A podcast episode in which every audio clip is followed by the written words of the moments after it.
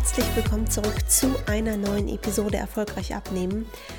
Und heute geht es um das Thema, wie schaffst du es, dran zu bleiben? Und wenn du diesen Podcast hörst, ist Abnehmen für dich sicherlich schon ein längeres Thema. Sicherlich hast du schon diverse Sachen probiert und an irgendeinem Punkt abgebrochen. Das, worüber wir jetzt reden, lässt sich letztendlich auf jede Ernährungsumstellung und Diät anwenden. Trotzdem sei der Vollständigkeit halber nochmal gesagt, falls du die anderen Podcast-Episoden nicht äh, gehört hast bisher. Es macht nur Sinn, wenn du eine Ernährung hast, die schon eine Basis für später ist. Ja, also natürlich kannst du das auf jede Diät und jede Ernährungsumstellung anbinden, wenn, äh, anwenden. Wenn du aber nach drei Tagen merkst, das wirst du nicht für immer machen, dann wirst du hinterher wieder zunehmen. Also Basis hierfür, damit das Ganze letztendlich auch haltbar ist, ist, dass du für dich eine Ernährungsform findest, die zum Abnehmen funktioniert und die auch eine Basis ist für später, die du später weiterentwickelst, wo du mehr ungesunde Sachen einbaust und so weiter, aber wo du eben nicht ausgelaugt aus einer klassischen Diät rausgehst, ähm, ja, und dann der große Heißhunger und das große Essen kommt. Okay. Das mal vorausgesetzt, starten wir in das Thema, wie schaffst du es, dran zu bleiben. Lass uns reinstarten.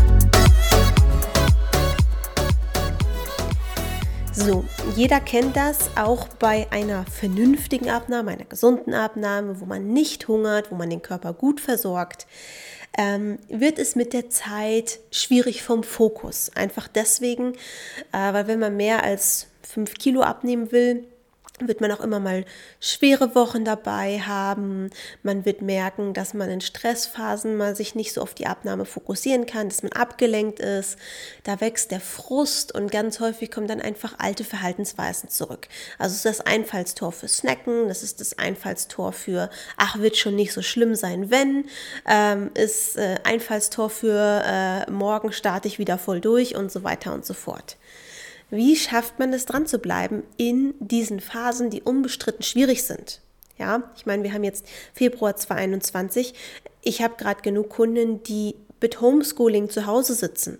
Ich habe genug Kunden, die quasi 24/7 im Homeoffice sind, die die Wände hochgehen, weil sie soziale Kontakte vermissen. Es sind schwierige Zeiten und auch abseits von der aktuellen Pandemie gibt es immer Phasen, Abgabephasen, Jahresabschluss und so weiter, wo man einfach merkt, okay, es ist gerade wirklich schwierig und man will nicht aufhören, man will auch nicht Gefahr laufen, wieder zuzunehmen. Und manchmal ist es auch einfach nur die Länge der Zeit, dass man schon wochenlang dabei ist, körperlich geht alles noch, aber irgendwie schweift der Kopf immer ab. Ein Tipp, den ich Kundinnen gebe, die auch dazu neigen, hochzurechnen. Die sagen, oh Gott, jetzt habe ich diese Woche vielleicht ein Plus gehabt oder nur ein Stillstand oder nur ein kleines Minus. Wenn das so weitergeht, dann erreiche ich mein Ziel gar nicht in dem von mir gesteckten Zeitraum und so weiter. Ist, schau von Tag zu Tag, was du rausholen kannst. Das heißt, wenn du dir viele haben hier einen 10-Wochen-Zeitraum. Wenn du dir das immer hochrechnest, sagst, oh Gott, in 10 Wochen will ich das und das erreicht haben, baut das einen irre großen Druck auf. Gilt quasi für jedes Zeitfenster. Ohne Zeitfenster wiederum funktioniert es in der Regel nicht, weil dann hat man auch keinen Antrieb. So, wenn man jetzt wirklich die Denkweise ändert und sagt, okay, ich gucke jetzt immer nur auf diesen Tag. Am besten geht man das morgens schon für, sich, für sich durch, wenn noch nichts schiefgelaufen ist.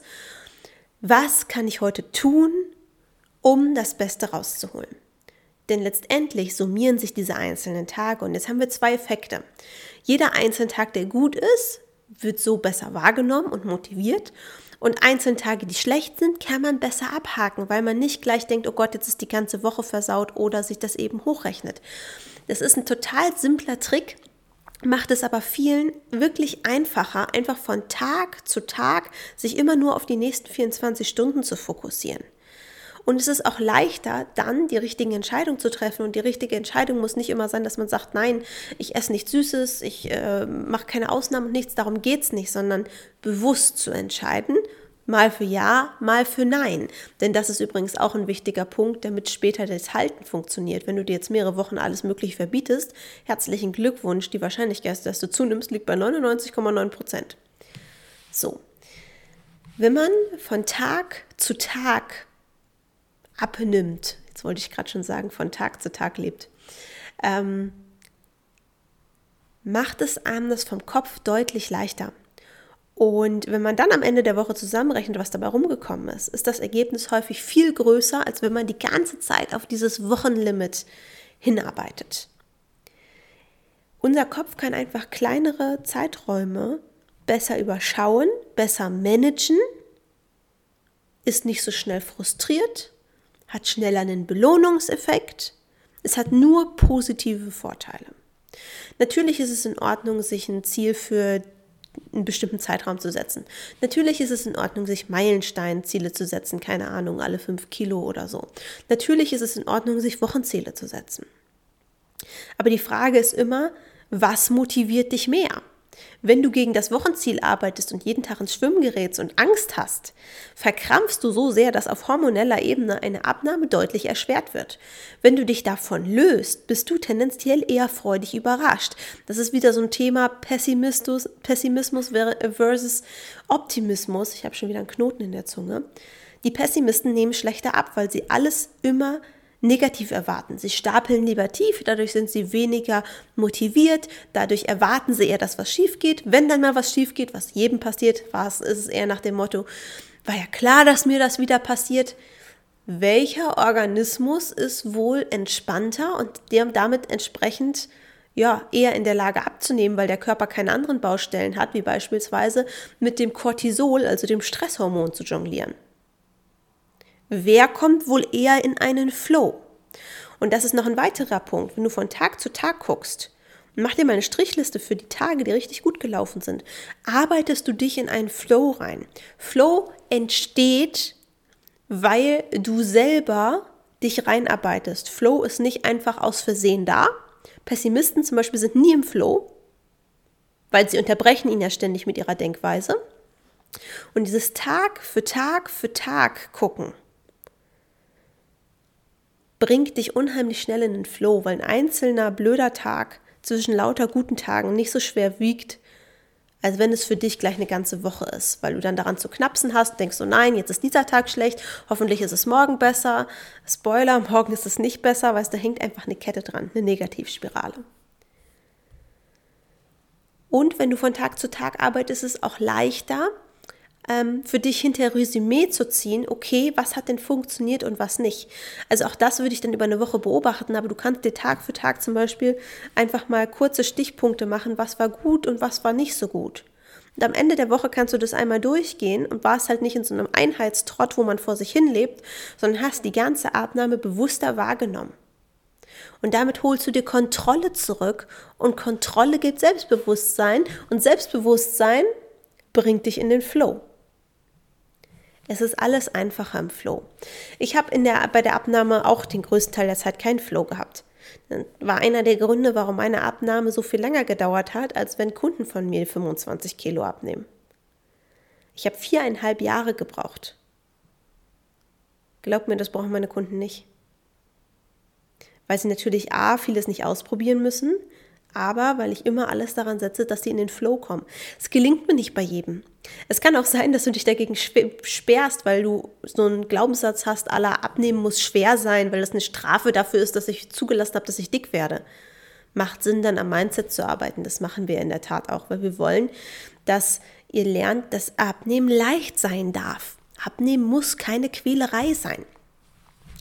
Erleichtert dann auch wieder in den Flow zu kommen weil es nicht grundsätzlich eine Überwindung ist, das zu tun. Dieses von Tag zu Tag denken und von Tag zu Tag das Beste rausholen, kann man übrigens auch wunderbar in andere Lebensbereiche äh, übertragen. Du kannst äh, das im Job machen, du kannst das fürs Studium oder für die Ausbildung machen, gerade wenn es darum geht, dass du irgendwelchen Lernstoff hast, den du abarbeiten musst jeden Tag gucken, wie kann ich das Beste rausholen. Damit arbeitest du garantiert mehr ab als all die Pro äh, Prokrastinierer, die äh, kurz vor der Prüfung dann äh, alles binge-eatig in sich, binge-mäßig in sich reinstopfen müssen an Wissen und danach alles wieder vergessen. Von Tag zu Tag leben hat auch was ähm, häufig von ja, von, wie nenne ich das am besten? Selbstliebe ist das falsche Wort, aber sich um sich kümmern, sich um sich sorgen im positiven Sinne. Ähm, wenn du von Tag zu Tag lebst, wird es dir leichter fallen zu gucken, okay, Was tut mir gut bei der Ernährung? Was tut mir nicht gut? Wie viel Schlaf brauche ich eigentlich? Jeder Mensch hat so ein individuelles Schlafbedürfnis. Ähm, kann ich irgendwelche Routinen einbauen, damit ich nach der Arbeit besser runterkomme? Das empfehle ich ganz vielen, weil natürlich nicht nur jetzt, sondern äh, es gibt immer stressige Phasen, es gibt immer Phasen, wo man Arbeit mental mit nach Hause nimmt. Und es ist wichtig, dass man ein Ritual hat, de, mit dem für das Gehirn Feierabend ist, sodass du dann überhaupt runterkommen kannst. Also es, es bringt wirklich einfach eine Entschleunigung rein. Das ist das richtige Wort. Und Entschleunigung ist immer gut, weil bei Entschleunigung geht es um dich um dich und deinen Körper und dein Wohlbefinden. Und wenn du das schon bei der Abnahme etablierst, ist das ein riesengroßer Bonus, weil es macht es dir später so viel leichter, dich darauf zu fokussieren, dass du das Gewicht halten kannst. Abnehmen sollte dazu führen, dass du dich in deinem Körper wohler fühlst, dass du ähm, mit dir im Rein bist in, in Bereichen, in denen du es jetzt vielleicht nicht bist. Nicht nur körperlich, sondern meistens stößt einfach die Abnahme über die Zeit ganz viele Dinge an, weil man einfach merkt, ey, ich kann was erreichen, ich kann was verändern und das überträgt sich meistens auf andere Lebensbereiche. Das tut es nicht in einer klassischen Diät, wo du mit Hungern beschäftigt bist, wo es dir nicht gut geht, wo du Haarausfall hast und zickig wirst und so weiter und so fort. Und deswegen ist es meine Mission, auch mit diesem Podcast, dass mehr Frauen sich darauf besinnen, ihren Körper nicht auszubeuten bei der Abnahme, sondern sich wieder was Gutes zu tun. Und was Gutes zu tun heißt nicht, dass man sich jetzt irgendwelche Leckereien reinstopft, weil das tut einem im Nachhinein eigentlich gar nicht gut, nicht nur auf der Waage, sondern man fühlt sich auch nicht dauerhaft gut. Sich aber wirklich um sich selbst zu kümmern und zu gucken, dass man selbst nicht zu kurz kommt und sich richtig zu ernähren und so weiter, das fühlt sich nachhaltig gut an. Und das heißt nicht, dass man nicht zwischendurch einfach auch mal was Leckeres essen kann. Abgesehen davon, dass lecker und gesund sich auch gar nicht ausschließen. Und ungesund und abnehmen schließen sich auch nicht aus. Kommt einfach darauf an, wie man es integriert. Also, wenn du was mitnimmst aus dieser Episode, dann wirklich versuch mal von Tag zu Tag zu denken. Morgens schreib dir einen Post-it, kleb ihn an deine Kaffeetasse, an deinen Kühlschrank, was auch immer, wo drauf steht, was kann ich heute machen, um das Beste rauszuholen. Erstmal bezogen auf die Abnahme, dass du dir da einfach mal ein paar Minuten zu Gedanken machst und das über den Tag auch umsetzt.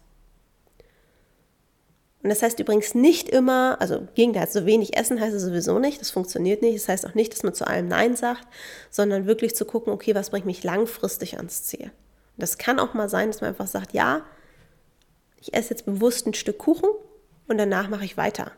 Das kann alles dazugehören. Wichtig ist nur, dass du dir die Kontrolle darüber zurückholst und nicht das Gefühl hast, du hast keine andere Wahl, es passiert dir einfach, ständig gehen Sachen schief und so weiter. Probier das mal aus. Schreib dir da ruhig an jeden Tag irgendwie in ein Notizbuch oder so ein paar Stichpunkte, was war gut, was war schlecht, ähm, was, was hast du gelernt über dich und deinen Körper, was willst du anders machen, was willst du beibehalten. Das ist eine sehr, sehr lehrreiche Erfahrung. Und auf Tagesbasis viel einfacher zu verarbeiten als auf Wochen- oder Monatsbasis. Das war es soweit für diese Episode.